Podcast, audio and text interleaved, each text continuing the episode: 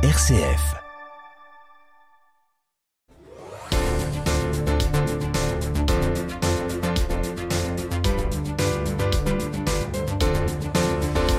Nous allons refuser du monde pour la première fois de l'histoire des Restos du Cœur. Cette hausse massive et brutale n'était jamais arrivée. Elle avait été constatée en 2008, suite à la, crise financière, mais de manière beaucoup plus lente. Là, ce qui surprend tout le monde, c'est le côté massif et brutal de cette crise.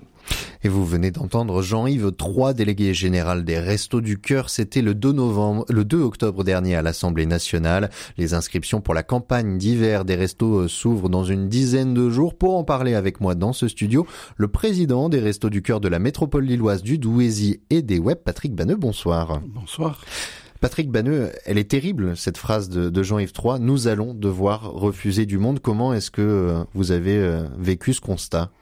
Alors, pardon, notre secrétaire général s'est exprimé devant l'Assemblée nationale, devant les députés, pour euh, bien marquer la, crise alimentaire que traversent à la fois les Restos du Cœur, mais pas simplement notre association. C'est vrai de beaucoup d'autres associations qui sont sur le terrain, en première ligne. Hein, euh, je peux bien sûr citer le Secours catholique, euh, mais aussi le Secours populaire et, et ATD Carmonde et bien d'autres associations qui sont à nos côtés à, à l'écoute des personnes les plus défavorisées. Je dois dire que cette phrase n'est pas tout à fait juste pour nous. D'abord parce que euh, notre règle, c'est l'accueil inconditionnel, et donc nous allons accueillir tout le monde. Euh, mais tout le monde ne pourra pas forcément avoir accès à l'aide alimentaire. Mais tout le monde n'a jamais eu forcément le droit euh, d'être dans une aide alimentaire puisque nous avons des barèmes depuis l'origine. Hein. Et on, y reviendra hein, à ces barèmes pour aussi expliquer à, nos auditeurs comment fonctionnent les restos du cœur. Euh, en tout cas, pour euh, les Hauts-de-France, euh, cet hiver, vous tablez, vous estimez que le nombre de repas distribués sera aux alentours de 20 millions. 4 millions pour les 4 pour 4 millions de repas pour les 83 centres que vous alimentez depuis Waterloo, c'est plus que l'an dernier donc. Alors euh, oui, comme là le disait le secrétaire général, euh, la hausse a été massive et brutale dans la mesure où au niveau national on était à 140 millions de repas et on est passé à 170 millions de repas l'année dernière. Donc euh, euh, pour nous, et vous faites bien de rappeler les chiffres, même si derrière les chiffres il y a des, réalités euh, sociales, il y a des visages, il y a des mamans qui parfois se passent de manger et des familles qui ne mangent pas trois repas ou des étudiants qui, qui sautent parfois un repas. Les coûts de l'alimentation, de l'énergie se sont répercutés de façon importante sur les, les, les familles. Et donc, on a intégré cela dans nos barèmes, mais nos barèmes restent stricts.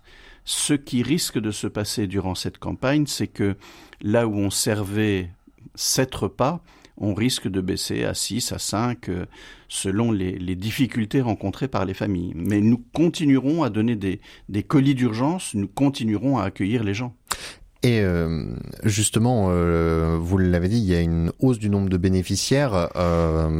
Le, les Restos du Cœur ont aussi annoncé au niveau national donc qu'il y allait avoir une refonte un petit peu euh, du barème pour réussir justement à apporter une aide qui soit significative quand même aux personnes qui rentrent euh, dans ce barème.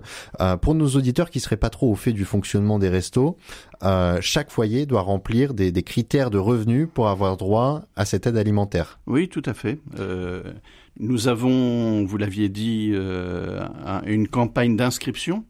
Et donc, certains de nos bénévoles sont des inscripteurs et euh, ils accueillent les personnes en demandant des pièces euh, sur les dépenses qui sont faites par, par un ménage. Pour euh, une personne seule, le barème est, est autour de, de 505 euros.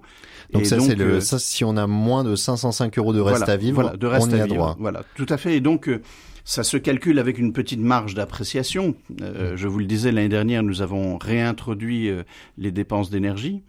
Euh, chaque situation, chaque cas particulier est, est un cas d'espèce et nous essayons de répondre au mieux aux besoins alimentaires des personnes, mais aussi aux autres besoins. Hein, nous avons, parce que les restos, ce n'est pas que l'aide alimentaire. Voilà, c'est aussi de l'aide à la personne. Hein. Nous, nous marchons sur deux jambes. Euh, il y a l'aide alimentaire euh, que nous essayons de, de, remplir avec intelligence et, et empathie. Hein, euh, parce que nous donnons des lipides, des glucides, parce que nous essayons que l'entrée, le plat et le dessert soient au rendez-vous de, de oui justement peut-être pour nos auditeurs qui ont la chance de ne jamais avoir eu à faire appel au resto du cœur un, un colis alimentaire des restos, euh, ça représente quoi pour, euh, pour une personne? Alors, c'est difficile à dire sans prendre en compte euh, d'où viennent les denrées alimentaires. Les restos du cœur, c'est trois tiers. Nous bénéficions de la confiance du FEAD, c'est-à-dire le Fonds européen d'aide aux personnes démunies, hein, comme la Croix-Rouge, comme le Secours populaire. Et donc, un tiers de, ces denrées sont attribuées à notre association et euh, donc nous les distribuons. C'est l'exemple type, c'est euh, la boîte de petits pois ou la boîte de haricots verts. Euh, c'est aussi des denrées que, que, que les, les, personnes euh, chérissent. Hein. C'est, aussi des, des, viandes congelées, hein, des steaks hachés, euh, euh, du poisson pané congelé, etc. Et puis un tiers, ben, c'est les collectes, la ramasse, les dons des personnes. il y a eu le week-end dernier, sans doute, des gens qui vous ont sollicité dans les grands magasins, qui l'ont accepté. Et donc là, c'est un peu le tout venant, y compris des produits d'hygiène, aliment, à côté des, des produits alimentaires. Et puis il y a un tiers euh, qui est acheté par les Restos du Cœur. C'est là où euh, ça nous a mis vraiment en difficulté dans la mesure où l'inflation nous a touchés aussi. Vous, est-ce que vous diriez que actuellement euh, l'antenne des restos que vous dirigez, donc qui couvre la métropole lilloise, le Douaisis et les web, est en difficulté financière à cause de cette inflation? Oui, parce que nous avons par exemple trois chambres froides.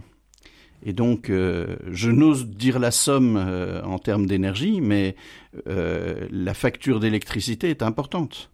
Oui, parce que 83 centres sur l'agglomération lilloise, mais comme vous le dites fort justement, c'est aussi le Douaisis, les WEP, bah, ça demande des à ce territoires plus ruraux. Voilà, des, des, des, territoires qui sont un peu éloignés, ça demande à ce que soit les villes nous prêtent des véhicules, ce qui arrive assez souvent, et il faut les remercier. Il y a une implication forte de, de nombreuses communes, mais il y a aussi les camions des Restos du Cœur. Hein. On a une dizaine de véhicules qui partent tous les matins vers les centres pour euh, affecter euh, les palettes euh, dans les différents centres.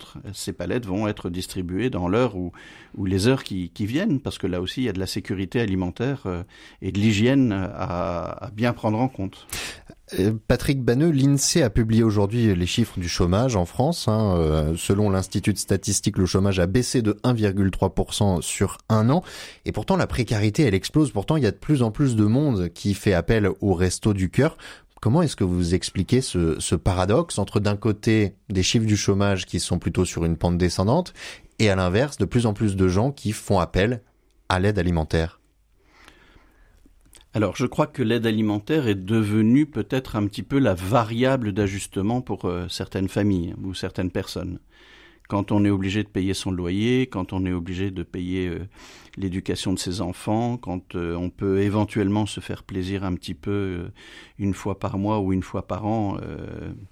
mais au-delà de ça, les chiffres, et on peut se féliciter d'ailleurs qu'il y ait une baisse du chômage, les chiffres cachent quand même une réalité en France qui est que une petite partie de la population, même si je parle de de 8 à 9 millions de personnes qui vivent sous le seuil de pauvreté est en train de, de se séparer un petit peu du reste euh, de notre société et que euh, dans beaucoup de familles, euh, l'image du travail, de la formation, la question de la citoyenneté, du, du, du rapport à notre société se fait plus ténu. le lien social est en train de, de, de se déliter plus en plus. Et ces personnes qui sont euh, parfois... C'est des, gens que vous retrouvez au resto? Ben oui, c'est parfois des retraités qui ont des petites retraites. Euh, c'est parfois euh, des étrangers qui, qui sont en difficulté avec des papiers et qui aimeraient euh, intégrer notre société euh, par le travail. Et, et, et c'est aujourd'hui, malheureusement, malheureusement, de nombreux jeunes. Hein. Nous avons un centre sur Villeneuve d'Ascq qui accueille on va parler en termes de cohorte, hein, c'est pas très beau, mais euh, mhm. au moins 1000 inscrits. Ça veut dire, que, à Villeneuve d'Ascq, juste à côté de la faculté de l'université, donc c'est principalement des étudiants. Voilà, ce sont des étudiants, quasiment la totalité. Donc euh, on est dans un centre qui, qui est, grâce à, au Crous, euh, très accueillant. On n'est d'ailleurs pas la seule association à intervenir dans le milieu étudiant, mais on, on, on s'aperçoit que euh, notre jeunesse traverse une période qui est, qui est difficile. Donc, Et donc cette, euh, cette précarité, cette, euh, cette coupure du lien social, elle s'observe donc comme vous le dites un petit peu un petit peu partout dans toutes les tranches d'âge, dans toutes les catégories de, de notre société? Oui, alors ça, ça, ça se voit dans le monde rural. Hein, euh, c'est pour cela d'ailleurs que nous mettrons l'année prochaine en place sans doute un centre itinérant dans les web ça s'observe, euh, je le disais, dans dans une population de, retraités à faible revenu. Ça s'observe chez les étudiants, bien évidemment, chez les familles très nombreuses, hein, euh, très nombreuses, allons, de quatre enfants et plus. Mhm. Et puis, euh, il, y a des, des gens qui ont perdu pied, qui essayent comme projet de survivre, de faire face aux difficultés. Et euh, je crois que c'est difficile de se mettre à la place de ces personnes, hein, mais elles se sentent isolées et elles sont en permanence dans, dans des stratégies de survie. 18h23 minutes sur RCF Hauts-de-France. Mon invité ce soir est Patrick Banneux, président des Restos du Cœur sur la métropole lilloise, le Douaisis et les Web. Patrick Banneux, le 1er septembre dernier, 12 camions de la plateforme logistique de Waterloo ont été vandalisés. L'un des auteurs de cet acte gratuit et malveillant a été condamné à 6 mois de prison avec sursis la semaine dernière. Où en êtes-vous? Parce que ces 12 camions, c'était un peu la prunelle de vos, yeux euh, au Resto du Cœur. C'était indispensable à votre travail pour alimenter les différents centres. Est-ce que vous avez pu remplacer tous ces véhicules? Oui, on a eu très peur. Euh, ce vandalisme un peu stupide a risqué de, de, de, nous mettre en grande difficulté et je dois saluer euh, la mobilisation de, de nos équipes. Hein. Euh, dès le lendemain, il y avait une cellule de crise pour voir euh, comment on pouvait réparer rapidement ces, ces, véhicules. Le garage avec lequel on travaille s'est beaucoup impliqué en travaillant et le samedi et le dimanche. Euh, notre société, notre mutuelle d'assurance, la Massif, a, a beaucoup aidé à ce que nous puissions réparer dans les meilleures conditions. Et puis, il y a eu euh, une mobilisation, y compris des pouvoirs publics. Je crois qu'il faut relever le fait que oui, parce que vous avez eu euh, des, des donations exceptionnelles de, de, la métropole, du département euh, et, de, la, région, 120 000 euros, quatre fois, trois fois 40 000 euros. Et on a eu beaucoup de donateurs. Hein, des gens aussi, des particuliers qui sont venus vers vous à cette occasion. Alors, c'est pas qu'une question d'argent parce que bien évidemment euh, ils avaient mis du, du, produit vaisselle dans les dans les moteurs etc et il y a vraiment un camion qui est inutilisable. Donc euh, cette subvention un peu exceptionnelle va nous permettre de de le remplacer. de le remplacer par un camion neuf hein, euh, c'est important. Et puis on a eu la solidarité aussi des autres centres puisqu'il y a un centre euh, sur Arras qui nous a aidé avec un camion, le centre de Valenciennes avec qui nous travaillons nous a aidé aussi en nous prêtant un camion. Ça vous a permis d'assurer toutes les distributions? Voilà, dès, dès, le lundi matin, les 52 ou 53 centres qui sont euh, ouverts pour la campagne de l'été étaient prêts et là nous préparons la campagne d'hiver qui euh, s'ouvrira le, le, 20 novembre. Et donc, donc vous avez pu remplacer tous ces camions. Patrick Banneux, vous, vous venez de prendre la tête des Restos du Cœur de la métropole euh, lilloise du Douaisis euh, et des web. Vous arrivez dans, dans un contexte quand même un petit peu particulier. Hein. On l'a largement euh, évoqué lors de cet entretien avec l'inflation, la hausse du nombre de bénéficiaires, cette histoire de, de camions. Pourquoi est-ce que vous avez accepté ce poste de président dans, dans un contexte aussi difficile? Alors, c'est une question un peu difficile. Je crois que d'abord on est venu me chercher.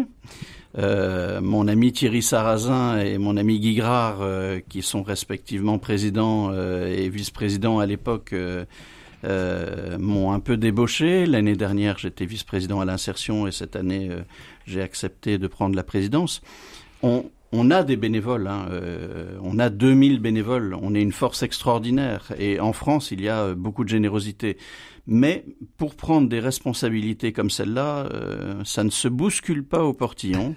Donc voilà, j'ai accepté d'abord parce que je travaille en équipe et que autour de moi, il y a des gens à la fois sympathiques, efficaces et qui me font chaud au cœur et avec qui j'adore travailler. Vous, vous, êtes quand même, vous l'avez dit, c'est des responsabilités. Hein, c'est 54 euh, salariés, hein, si je me trompe Tout pas. À fait, bien Votre équipe, c'est donc 54 salariés, plus de 2000 bénévoles.